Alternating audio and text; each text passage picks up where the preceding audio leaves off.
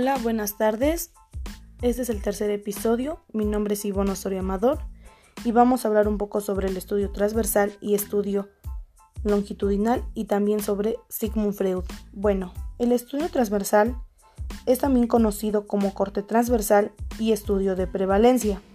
A este se le define como un tipo de investigación observacional que analiza datos de variables recopiladas en un periodo de tiempo sobre una población, muestra o subconjunto predefinido.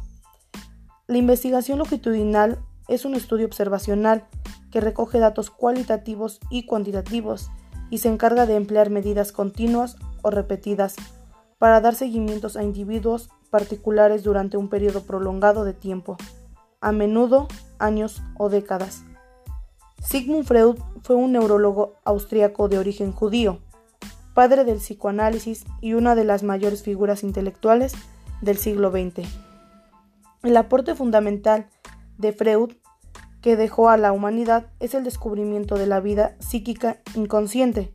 Ese descubrimiento dio lugar al desarrollo de una nueva teoría del funcionamiento psíquico humano denominado psicoanálisis.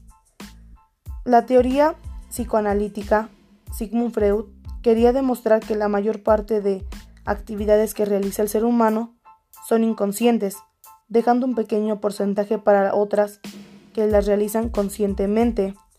Un ensayo de él importante fue el más allá del principio del placer y negation, entre otros más.